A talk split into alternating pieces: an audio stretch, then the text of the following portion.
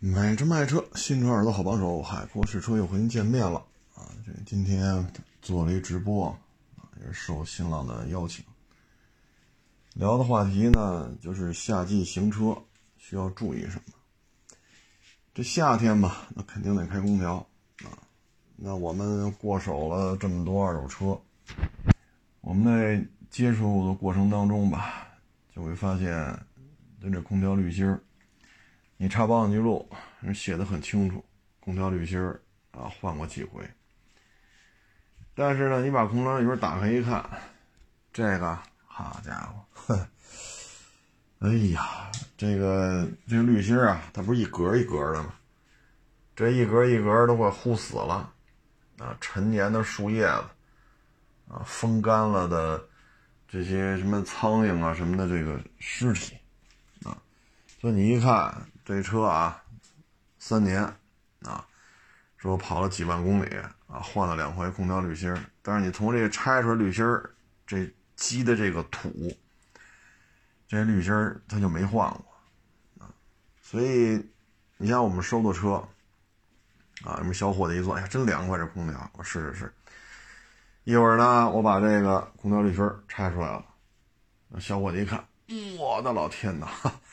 这么脏吗？我说对，然后呢，磕哒磕哒，啊，那毕竟旧了嘛。我说那得开回去，对吧？中途停在这歇会儿，咱们呢把这空调里边拆出来，咔咔一磕哒。我说现在买也没地方买啊，只能装回去。装回去之后再上车，那小伙计别开空调，我说热呀，别别别，太脏了啊。所以呢，你像这个。有些东西呀，哎，怎么说呢？我建议啊，像换空调滤芯这种事儿，包括空气滤芯儿，您最好边上看着，钱花了，给没给你换？啊，给没给你换？这些东西都很重要，啊，很重要。但是有些车呢，设计的不合理，这空调滤芯儿太费劲了。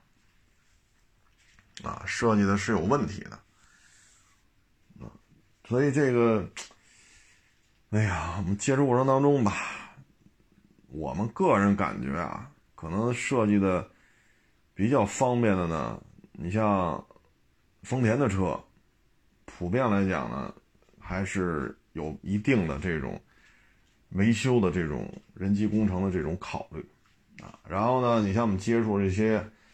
比如说像老索纳塔，啊，他们这些不是什么索那个伊兰特啊，老伊兰特啊，那个设计的也挺有意思的，啊，老丰田现在的也不行了，那就老丰田，包括伊兰特，就老伊兰特啊，不是现在这个，啊，他们设计的都是快拆的，快拆快装，很方便，啊，很方便，所以我们对于那些车子，我们觉得。干活也好，检查也好，确实利利索索的，啊，但是也分怎么说啊。你像老爱丽舍，那空气滤芯设计的，好家伙，太，哎呀，新爱丽舍就比它强，啊，所以你也不能说一概而论，说越做越复杂，它有些车越做反而越简化了。老爱丽绅，啊，老爱刚才说是爱丽舍吧？那说错了，发错音了啊，爱丽绅啊。老爱丽绅的空气滤芯啊，那简直就是，哎呀，你要是没有反复拆装过，你都理解不了它为什么这么设计，啊，新的倒好点就现在店里卖的这个新车啊，这一代的空气滤芯倒是好一点，啊，所以这个人机工程，我们作为什么车都收是吧？你保不齐能收来什么车。所以这里边很多事儿，咱就，唉，反正我这车只要好看，啊，这个内饰奢华，外观大家都觉得挺好看，能卖出去就完。这设计师他就不管售后了，包括你像这传奇，啊，有些时候可能也是大的自媒体吧，啊，要跟厂家这有什么活动。啊，你这个啊，跟人设计师怎么这互动那互动，我呢也是忍不住跑底下留了个言，我就拜托你跟设计师说说，空调滤芯设计的时候能不能不要这么较劲。当然了，人肯定也不搭理我，我这也属于不开面啊，我这属于不懂风情啊。你明知道人家在微博上这种公开互动，人家这是商业活动，我这还忍不住跑那儿留了个言啊，那自然不可能得到回应了，是不是？所以这个车型啊，这个它的设计啊，真的是一个很复杂的一个学科，不是说啊这灯不好看，啊这腰线不好看，啊这个腰线好看，这个灯好看，不是这么简单的。所以我们跟一些做新车的媒体一块聊这事儿的时候呢，就是就是各聊各的。新车的媒体聊的啥？这个性能啊。技术参数啊啊，我这个颜值啊啊，我这车这个零零百加速啊，那我们聊的是什么呀？这车爱坏，这车不好拆不好装啊，这车故障率高，这车卖不上价。我们说的都是这个啊，你这不好拆，你为什么不好拆呀？你那个为什么好拆呀？我们说的都是这些东西。啊，所以新车的和二手车的一起聊，它就是侧重点，就是完全不一样啊。那今天属实挺忙的啊，电台做直播采访，晚上做直播新浪这个，然后你看今天两场直播，下午呢顶着大太阳，又去看个车啊，这一去一回走着就得俩钟头。公交车也没敢坐啊，因为我们这儿刚出了仨病例嘛，所以就走着吧。公交车也不敢坐了啊，车也不开了，就溜达着啊。所以这一天也是很忙啊，真是真是挺忙的。新车呢，它有各种平台的运作啊，各种自媒体的这种吹，但实际上二手车的价格呢，你厂家你怎么控制？你这个，这车不值钱的，就是不值钱，啊，包括我想想啊，三三月份吧，有一也是一特大的一个媒体平台，也跑这采访我了，我呢就说了说，说完之后呢，人家那个来了几位老师嘛，听我说完了都茫然了，然后那节目到现在也没法播，啊，为什么呢？我就说了啊，我说这车卖五六十个，对吧？五六十个，你现在让我说这车好，我说它好在哪儿？这座舱的人机工程很好是吗？内装的精致程度是比得了同价位的 ABB 吗？我说你这车五六十个。你说你这性能好，你好在哪儿？你说你这是新造车的这个电电机带动的，加速快是，十八米穿装呢，紧急变线呢，操控圈呢？我说你老说你零百加速快，十八米穿装什么成绩啊？对吧？我说你五六十个，前两天我看四 S 店到那什么车了，叉三的 M 版，三点零 T，六缸的叉三。卖六十，哎呀，没记住是六六十多吧，三点零的。我说咱要是咱这车也卖六十多，我咱这俩车做十八米春装，咱跑跑看。紧急变线，咱把 ESP 关喽，咱跑一遍，对吧？操控圈咱跑一遍，咱掐一下表，刷一下圈速。我说你这车六十多，你你你有这车跑得快吗？你十八米穿装比它快吗？你紧急变线比它快吗？你操控圈比它快吗？我说你说你车精致，你这内内装说六十万的六，现在可能下不来了，之前差不多啊，比如七三零，BMW 七三零啊，咱别说疫情现在现在优惠少了，之前就六十多嘛，啊，六十小几。啊现在是没这价了，缺缺车源嘛？啊，你有那个内饰奢华吗？包括弄个 A 八六十多，你这车有 A 八内饰奢华吗？做工有人家好吗？对吧？那你说你这好在哪儿？六十六十多万，充满电跑二百多公里。你说你这是 SUV，那行，六六十多万我能买四点零霸道吧？你说现在平行给我涨价了，那我也没办法。那过去五十多就能买，五十多就能买一个四点零的全时四驱的霸道，对吧？你说现在涨价了，六十多可能够呛，那咱不掰扯涨价，咱就说这事儿。你这越野性能比霸道强吗？你说你是爬好汉坡、豁沙子，还是说上高原，还是玩玩玩玩烂泥去？河滩里边豁去？我说，那你告诉我这车好在哪儿啊？对吧？你这车也卖五六十个，你这么一聊。哎呀，然后就有媒体老师说：“这这就跑二百多嘛。”我说：“厂标三百多，那充满电实际跑就二百多。”我说：“你你怎么聊？你现在跟我说这车保值率高，高在哪儿？对吗？一九年的就卖二十多，啊，一九年就卖二十多，二零年的能过三十就是胜利。”一零年的就这价，收车价三十万就是一关口，三十万以上收就 OK，啊，说三十万以上能收就 OK，你就赶紧卖了吧，啊，我说那你这六六十万的车，二零年到今儿才几天呢？五折，对吧？过三十人家能接你就给人家完了，你说还要卖四五十，我说不可能。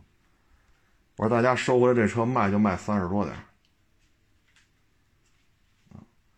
所以有些话吧，就是你说完了之后，嗨，反正我说你这不也是那三月份的事儿了？没事私下里聊聊嘛。聊完之后，反正我感觉就是聊完之后这碰撞的就不是火花了啊。然后又听了听我聊一聊平行进口的事儿，又又听我聊一聊二手车的事儿。各种勾心斗角是吧？各种玩阴的，各种下套啊！聊完之后，然后哎，就就愿意一块聊天说说做做什么的，是吧？但是这个上不了节目，啊，说说您这个上节目可上不了啊。所以你说嘛，这有些时候你说咱就实话实说了，他有些时候招人不爱听，啊，唉，所以说什么好呢？这一到了汽车到了二手车这个环节，它很多东西真的假的，假的真的，它到二手车它就藏不住了，藏不住了。你目前你说它还没有一个说这车又省油，质量又好，保养又便宜。对吧？小车开着也挺顺的，又省油又不爱坏，维修保养又特便宜，然后空间又够用，开着也挺舒服的，空调也挺凉，什么什么都好，一点不值钱，没有啊，目前没有这种车。你看飞度符合这个吧？致炫符合这个吧？威驰也符合这些要，包括力威，这停产好几年了，你看二手力威这价钱低吗？一点都不低，对吧？你包括雨燕，多老的车了，奥运会那会儿这车就长那样，包括那天宇，对吧？奥运会那会儿就这样，海外都换了多少代了？咱这到一八年，Suzuki 退出中国，这车也没换代，厂家厂家也不行了，款型款型也不行了，这这车照样很保值，保值率还是不错的。所以二手车市场值钱，它都是有原因的，啊，当然了，你像老爱丽绅，就这空气滤芯设计不合理，这个瑕疵不代表这车不行，啊，因为其他方面还是可以的，但是有些设计，谁也不能说，我买一车啊，我一天拆一回，我每天我都得拆一回空气滤芯，没有人这么干，啊，这空气滤芯儿、空气滤清器说每天拆一回没有，所以这个是它的一个设计上的不足，但不代表这台车不行，但有些车确实是真的不行，啊，你卖这么老贵，我能得到什么呀？跑得远，说咱这续航里程干一六百、七百，干不到，厂标才三百多。说越野性能特牛，那也没戏，说操控性特别好，那你跟同价位的原装进口的叉三三点零 T，同时跑一个十八米纯装，咱看看。同时把 ESP 关了，跑那个紧急变线，咱试试。你不说你就零百加速快吗？它能比比操控性，这是一个很常很常见的测试项目。啊那你说你这体现在哪儿？空间大，六十万油车里边就买不着比它空间大的，都六十万了。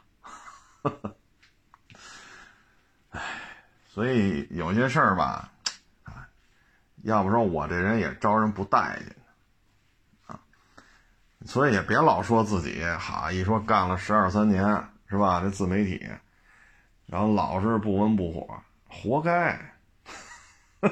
我他妈这是作的，我跟你说，咱这个属于低情商，你知道吗？不会聊天儿啊。咱该说什么？哎呀，关怀至上，科技创新，对不对？引领汽车新时尚，响应国家政策，为了蓝天，为了白云。哎呀，这车 perfect 啊！二手车不保值，二手车不保值，车贩子的事儿，车贩子不给出高价，这车品质值这个钱。你呀。同样一这档事儿，你要换个高情商的聊天方式，是不是皆大欢喜啊？啊，咱这不是水平低吗？昨天还有网友说呢，说现在这怎么全是背稿啊？一加速哎，动力澎湃，动力充沛，一过弯真稳健。你看这噪音真低，怎么现在也不做什么操控圈啊？十八米纯装，怎么不做这个嘞？我也没好意思直说，为什么呢？你说自媒体，人家公关公司能把车借给我，就已经是阿弥陀佛了。之前咱说过，一小兄弟拍了十几个片吧，具体我也没数啊，十几个不到二十个吧，花了不少钱，花了不少钱。拍完之后发网上去了，参加一个三三线的自主品牌的新车发布会。自己连说了，我连车马费都不要，你就让我参加吧，人不搭理他。所以说，你能从厂家把这试驾车借来，就已经很不容易了。然后现在这活儿是吧？咱这个大的形势就就这样。您再让他租场地，你需要一个标准场地啊，你不能好五环上练穿桩去，长安街上练穿桩去，这违法的呀。那你租场地这费用怎么算呀？像当年瑞思，我们也租过；八达岭飞机场，就是那飞机跑道嘛，我们也租过。那费用很高啊，那十年前的价格就已经很高了。你现在它能不涨价吗？你说有些时候就是维护关系，对吧？说咱跟这个人关系不错，公安公司愿意把这车借给咱，这已经给咱莫大的一个荣耀了。然后就是。你还这种借来的车，你敢说不好吗？那肯定是动力充沛，是吧？过弯稳健，噪音控制很好，内装奢华精致，配置极大丰富，啊，这个这这基本上他这一出啊，这这这别的车都是垃圾。那你不这么说，人公安公司不借给你车了，你怎么办？所以你这种维护，你就得都得客客气气的，人才愿意把车借给你。啊你说这种情况下，咱去春装，第一，这个租场地的钱谁出？你找我来了，来海沃日车，你把这钱出了吧，这跟我有什么关系啊？你去租瑞思去测这操控圈，你去租八达岭飞机跑道去做十八米穿装进去，为什么要我出钱啊？对吧？那你这个又得搭油钱，又得洗车，又得停车费、高速费，对吧？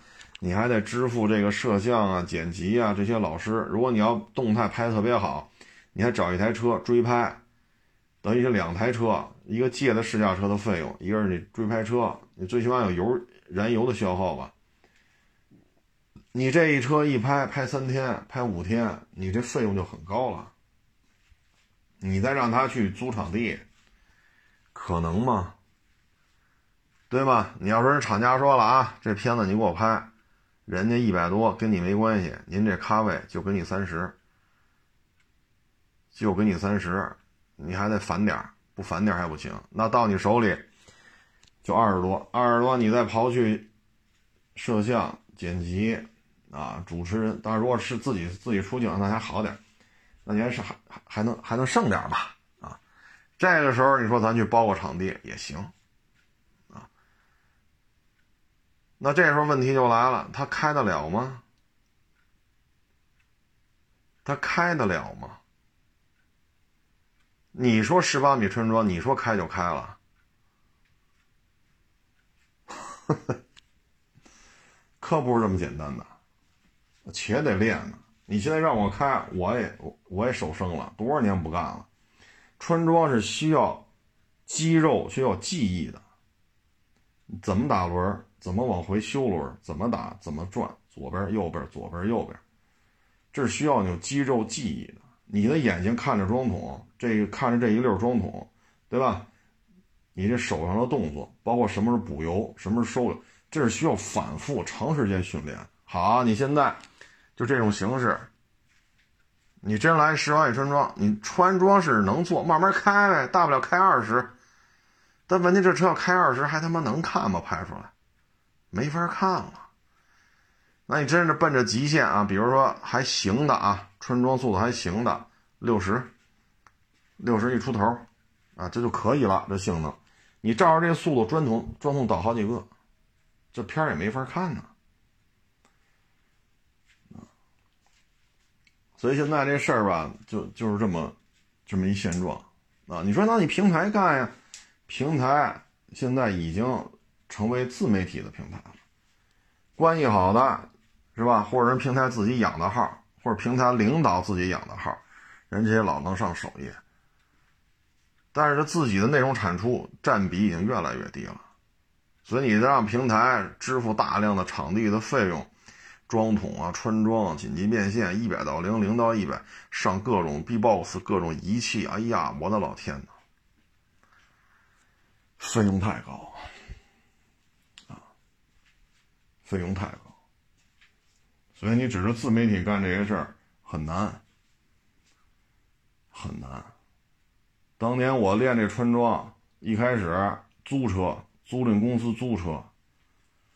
租完了车，那会儿还有那个，那都是奥运会之前的了。那会儿，北京正迎奥运嘛，大修土木，很多路呢，它就是断头路，都铺好了吧？得，就这几百米里边呢，还挖着壕沟呢。哎，我们就在这儿，因为这这是一断头路嘛，走不了啊。我们拿买那矿泉水瓶子，来一箱矿泉水，拿这绳子量，十八米，十八米，十八米，练。这我当年是这么练。花钱，土方法就这么花钱练，找个断头路，对吧？也没人管，你像零几年的事儿，就这么练，啊，练春装。那现在你说都，现在就是 厂家要的是唯美，你知道吗？山呀、水呀、景儿啊，你得跟我这车主题得。往上升一格，我就是一中端车，你给我拍出高端车的感觉来；我是一低端车，你给我拍出高中端车的这种这种范儿来。你要人家满足人厂家和公关公司的这个口味，你滋啦滋啦滋啦滋啦，你做这十万米分装，谁他妈看？人厂家说你这景儿取了吗？就跑道上跑来跑去的，所以有些事儿就很难办啊。你别抱怨现在自媒体为什么不这么干了，钱就是一方面，公关公司也不是太愿意再承担大量的试驾车的这种这种运营费用，弄这么多试驾车，这试驾车你霍霍他霍霍，豁过来豁过去，对车的损耗还比较大，公安公司还承担各种不可控的这种风险。公安公司很多时候就差不多就行了，对吧？顶流的这几位，一个片子一百多，我愿意出，拍去吧。我一百多万都给他了，我还在乎一辆试驾车吗？或者说这顶流找来了，拍拍，那就那借吧，这还不借吗？微博上叨叨两句，是不是几百万粉丝？那我们也是一个宣传，这不跟我们要钱就不错了。那你剩下的这些人就不具备这个条件啊，所以厂家要满意的呢是这山这水，对吧？这景那景啊，你只要这些做到位就行了。所以你再说，而且你说有些人他没有这个驾驶技术，他只是能够把车开起来，你让他去玩穿装这个那个，他就驾驭不了这事儿啊。而且人家也没有必要，因为你作为网友，你要要求看穿装，人家给你拍去。人家是厂家要满意，说我咖位不够，只能给我八万一个片子，八万也行啊。我一个月弄俩，我挣的也不少啊。我只要把这片儿拍好了，伺候好了就完了。你说穿装好看，我给你拍，场地费你出啊，损耗什么的你出啊。包一赛车场包一天多少钱？二百块钱能包那就好了。十年前给二百人都不给，给两千人都不租给我。咱十年前的报价呢？那你出啊这费用。所以现在就没招了，啊，所以，唉，理解万岁吧，啊，理解万岁。你包括这摩托车这些博主，我也老看，你喜欢摩托车嘛？有几个开的利索的？有几个真是每一台车都要做零到一百，一百到零？很少，很少，叨逼叨叨逼叨，这个那个那个这个，有几个去做的，对吧？你包括有些说玩 ADV 的，我看了，因为这圈子里多多少少还认识点人嘛，有时候一聊，有时候看他们发朋友圈，这也说是。呵呵啊，咱就不说什么品牌了，这一说大家就知道了。说这二百多公斤重型 ADV，公升级的，啊，公升可不是说九百多排量、八百多，不是，一点几排量的，原装进口，好家伙，小几十万，这车行吧？价位、排量、品牌，这都可以了吧？算 ADV 里的顶流了吧？好，从营地出发，一公里推好几回。帐篷里的人站那儿看，最后算了吧。你还没消失在视线当中，给你推车的人都满头大汗了。骑个百十来米，裤衩摔这儿；骑个百十来米，裤衩摔。大沙漠里，戈壁滩，好，二百多公斤，一次一次帮你周去了，一次。哎呦，你试试，要不然沙漠里给人扶车，不到一公里扶个七八回，你试试啊。所以现在这个社会就是这样，面上过得去就完，华丽丽的视觉效果是吧？这个那个就行了。人家作为自媒体，人家也挺嗨的。你认识不认识我没关系，你爱看不看，厂家给钱就完，你算干嘛的呀？其实 彼此不在一频道上，也不要去说他为什么不拍这些，拍完了有什么用啊？拍完了有什么用？对吗？咱不是说挤兑谁啊，说挤兑这网友瞎他妈提什么问题，咱也没这意思。咱也不是挤兑这自媒体，人家能维护好公关公司，维护好厂家，人家也不容易。你别说一个片子给八万，大马路你捡八万块钱，你捡一个我看看，人一个月拿仨活俩活的可以了。人家能维护好这关系就不容易，对吧？你说有的是小姑娘，有的是小小子，你说你能维护好这关系就不容易了，是不是？人家也付出了，人家也付出了，所以，唉，差不多就完，啊，没有必要追着屁股骂人家。同样，你作为自媒体来讲，说您这年纪轻轻的，是吧？八万、十五万，你这活也能接着，一个月弄仨、弄弄俩的，天天朋友圈这挤的这个挤的那个，你也犯不上，犯不上啊！因为什么呢？您还没到一个片子一一两百万呢，您就这样了，是不是？这这这种心态是不是也不太合适？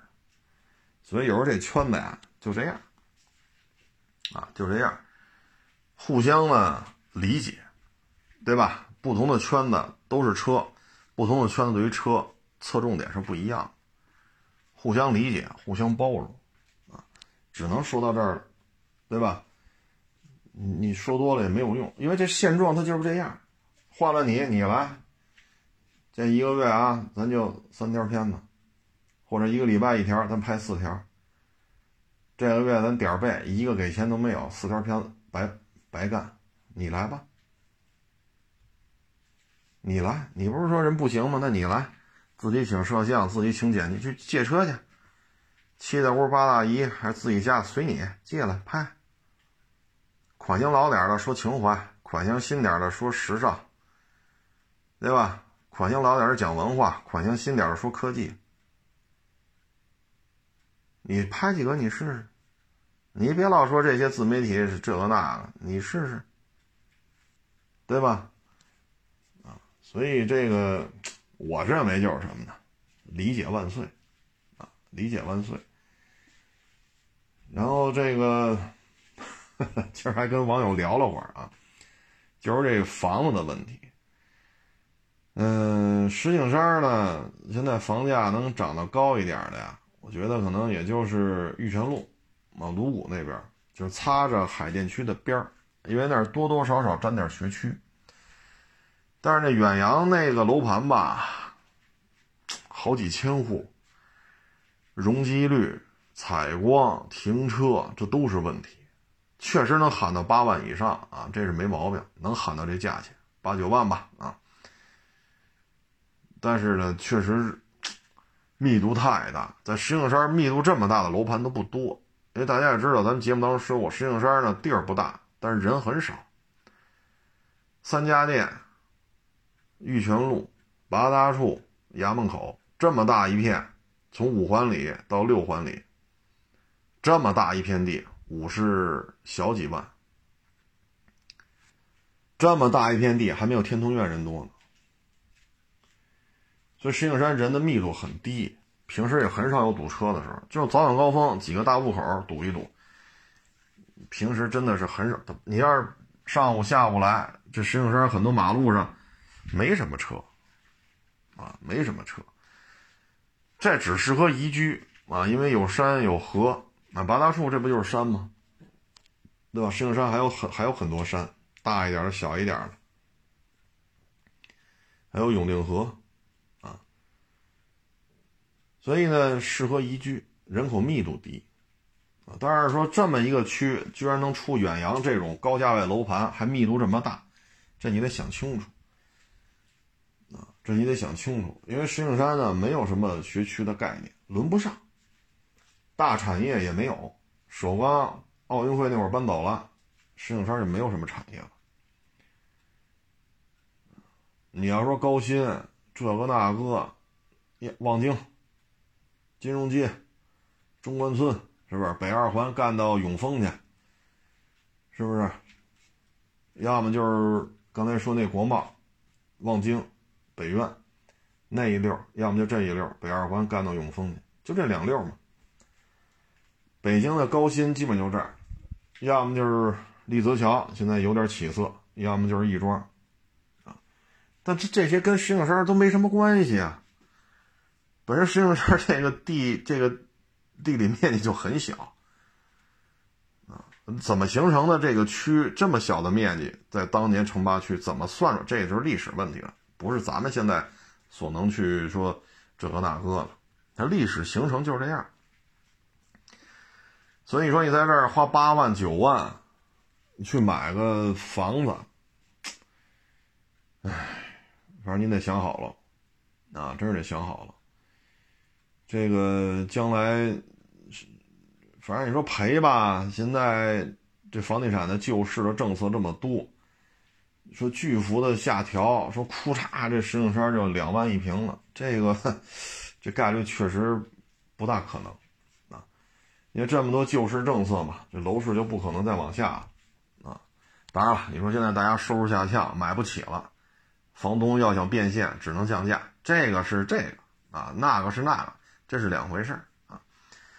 尤其是一些大体量的房子啊，你像海特花园，我零三年吧，零四零三零三年好像是海特花园，居然啊二百多平，我勒个去！我说这怎么盖这么大面积啊？啊，当时跟干中介的特熟嘛，就聊这事儿。我这理解不了，啊，理解不了。然后现在那个楼盘是在哪儿来着？啊，对，现在叫辅石路啊，辅石路就杨庄这儿，杨庄边上那那有有那个那个小区里边也有这种过二百平的，咱也不知道这房怎么盖的。那你这房子你就没法卖。说这房子便宜，是吧？人都这个片可能五万多，那咱就卖四万。那你二百多平，那他妈也上上千万了，对吧？你买二百多平，你干嘛使的呀？你一般来讲，三口之家，七十来平、八十来平就够住。说你三代同堂，有老人有小孩那百十来平他也够住，你哭嚓弄个二百多平，你租，首先供暖费高，物业费也高，二百多平嘛，对吧？咱先不说房产税的事儿，现在没人提这事儿了，就是说你你怎么给它卖出去？你你收房租，现在对于群租这事儿吧，管的又比较严，你说这怎么弄？你要说中关村、望京。是吧？这个国贸说他弄一二百多平的，咱可能群租还好好租一点。你说就那个辅石路杨庄边上那个二百多平，要不海淀花园二百多平，你怎么弄啊？啊，当然这是记具体记不太清楚了，这一说也快二十年前的事儿啊，所以就仅供参考吧。你说咱就是地铁边上是吧？古城啊，八角啊。啊，说金安桥啊，平果园啊，杨庄啊，是吧？就这几个地铁站吧，六号线、一号线，咱买个两居、三居，是出租也好，还是老人过来以后，是吧？这密度低，不这么闹，咱让老人过来住了，这没毛病。但是你要是八九万一平，咱买个大户型，这确实风险太高了。那现在大户型哪儿都好出啊，中关村，你像万柳那个三十万一平，人有人要啊，呃？东湖湾十三四万一平，人有人要啊，一百七八十平的房子人有人接啊，对吗？西二旗的，嗯，华清家园的，啊，西二旗像领袖新硅谷，还有这边一点的。五道口这边一点的华清家园，你说一百多平有人接啊？啊，石景山这个可真是难度太大了，所以你得控制好风险。你要真是有这闲钱，要我说，您就北四、北五、北六在这之间看一看，要么海淀这一溜，要么朝阳这一溜。啊，但是朝阳，嗯。你像丽水桥再往北就归昌平了，丽水桥以南还算朝阳，那你就别过丽水桥呗，啊，你看看家园啊，不什么家真园啊，来我营真园啊，金茂府啊，或者望京那那几个盘，那望京那就是房龄老点儿啊，零八年、零九年、一零年、一一年、一二年，要么就西二旗，是不是？我觉得就这边说大户型，说弄个一百八十平的，好卖，啊，三室一厅好卖，啊，再大点也能怼出去。这边有高新产业，啊，石景山这高新产业确实，怎么轮也轮不到石景山，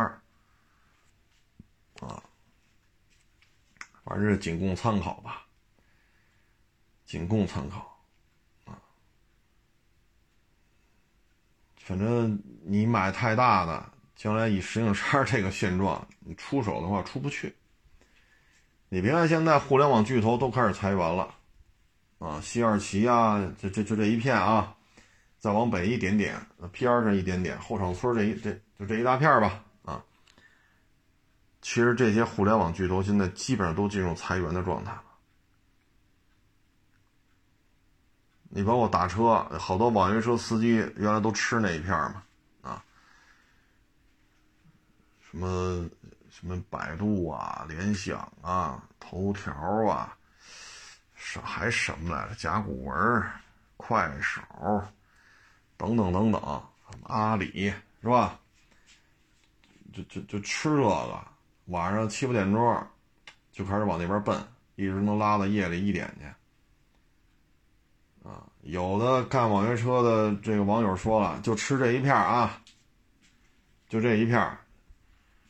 后场村啊，西二旗啊，就这一片啊，一天就能拉三四百块钱，就晚上七点多出来，干到后半夜一点，三四百块钱，啊，你他给报销嘛，打车费报销嘛，你看有的住立泽桥，有的住大兴，有的住丰台，有的住亦庄，有的可能住什么东四环、东五环。那你这这拉一活你得挣多少啊？对吧？咱们说那会儿就就干这就吃这碗饭的啊，说晚上八点来钟开始就开始上活了，拉到后半夜一点多，啊，可能我接一个那个国美第一城的，我再接一个亦庄的、林肯庄园的啊、林肯花园的，我再接个立泽桥的，这就仨活了，这就仨活了。啊这仨活就能弄个差不多二百多三百了，二百二百肯定是过了，然后我在附近再扫几个，啊，比如昌平老县城的，啊，比如说来广营的，比如说这个田村海淀田村的是吧？随便再接两个近一点，虽然说这个距离比不了亦庄了啊，比比不了这国美第一城了，你就到来广营你就下了，啊，或者你到田村你就下了。但你这么着，八点多到夜里一点多，你在这一片拉四五个，就这样的活拉四五个，齐了。这样的活拉四五个，你再说你流水是才一百多，那你这 不现实了。我说三百五十块钱这一晚上都说低了，对吧？但是现在呢，很多公司报销的制度给你改了，有的呢就给你发一千块钱，爱怎么走怎么走，我不管。啊有的呢，一天就五十，那你打车，你要从那边打到立泽桥，五十不够，你就别说去亦庄了，你也别说去国美第一城了，这五十块钱哪够啊？这个是不是？所以现在是裁员，不是太景气，互联网这些大巨头各种福利待遇都在下降，啊，也在裁员，但是总体来说，经济潜力。GDP 的数值还是要比石景山要高，啊，还是要比石景山要高。石景山的 GDP 大概就说城六区了啊，丰台多大面积啊？对吧？丰台多大面积？这么大面积的丰台区，它的 GDP 大概是石景山的两倍，所以石景山 GDP 也不高，丰台的 GDP 也不高。但是丰台地儿大呀，人手里的资源多呀，对吧？你现在什么也甭说了，宋家庄算哪儿的？立泽桥算哪儿的？这丰台地儿大呀，对吧？好歹能沾巴点。包括人丰丰台区，人家有好几个火车站，西客站、北京站、北京南站，人有很多发展的可能性。但是石景山就够呛了，你说立泽桥这跟石景山没关系，几个大活的跟石景山也没关系，所以你做太大、单价太高的这种房产很难处理。石景山就是什么呀？几百几百万的，这种房子还有点流通，啊，还有点流通的量，因为都是老百姓嘛，是不是？这七八十平，三四百万，或者百十来平，四五百万，五六百万，六七百万，这老百姓还能咬咬牙，是贷点款呀，借点钱呀，是吧？找爹妈凑点啊，哎，他还能弄一个。那你说七八十平，三口人也够住，啊，百十来百八十平，五口人也能住，啊，像有那刚结婚的小两口，还没孩子呢，那四五十平的房子，石景山有的是，两百多万，对吧？我两百多万，我没钱，我两百多万我就买个四五十平的也行，先住着呗。以后有条件了把这卖了，再凑点当首付，你再买个百八十平的。所以他很多事儿仅供参考吧，啊，将来我就怕，就是说有这价吗？有有有有有，这车有这价，啊，不是，就说车，啊，它其实跟车也差不多，这车有这价吗？有，有人问吗？没人问，您说咋整？对吗？你现在想变现了，你这有这价格吗？有有有，这房子值这价钱，没问题，我都认为你你这房值这价钱。有人接吗？你变不了现，这房子可就不值钱了。那时候可怎么办？对吧？假如说多花一千多，那我西二旗我买个一百三十多平的，他要是全办完二手房的话，一千五百万足够了，给中介的佣金，国家收的税费，一百二三十平的一千五百万足够了。那那边的房子好流通啊，这边的房子就要是也这价位的，当然了，面积会大啊，面积会大一些。那这边就不好流通了，是不是？你这就不好流通了啊！人富豪摆谱也也不跑石景山买房子摆谱来，对不对？人要摆谱，人可能望京，对吧？中关村。啊，让摆谱上这儿摆来，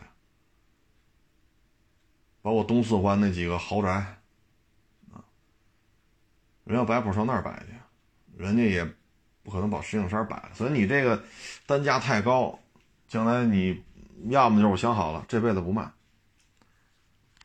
你除非是这样，你否则的话，将来你变现的话，有这价吗？有，有人来接吗？没人接，那个时候就根儿嘎了。石景山，我觉得。唉，为了上学，可能远洋那个楼盘说有人买个一百三四十平的，花个一千小几百万，这是有的。它毕竟四环外，它毕竟沾点学区啊，那儿还有一定流通性。但是五环外的还是慎重吧。啊，当然了，你买不买这儿跟我也没关系，你买也不买，你买哪儿也跟我也没有什么经济上的纠葛。咱们也就是有什么说什么吧，啊，就是仅供参考啊。说的对呢，就借鉴一下；说的不对呢，就当我没说啊。欢迎关注我的新浪微博“海阔试车手”。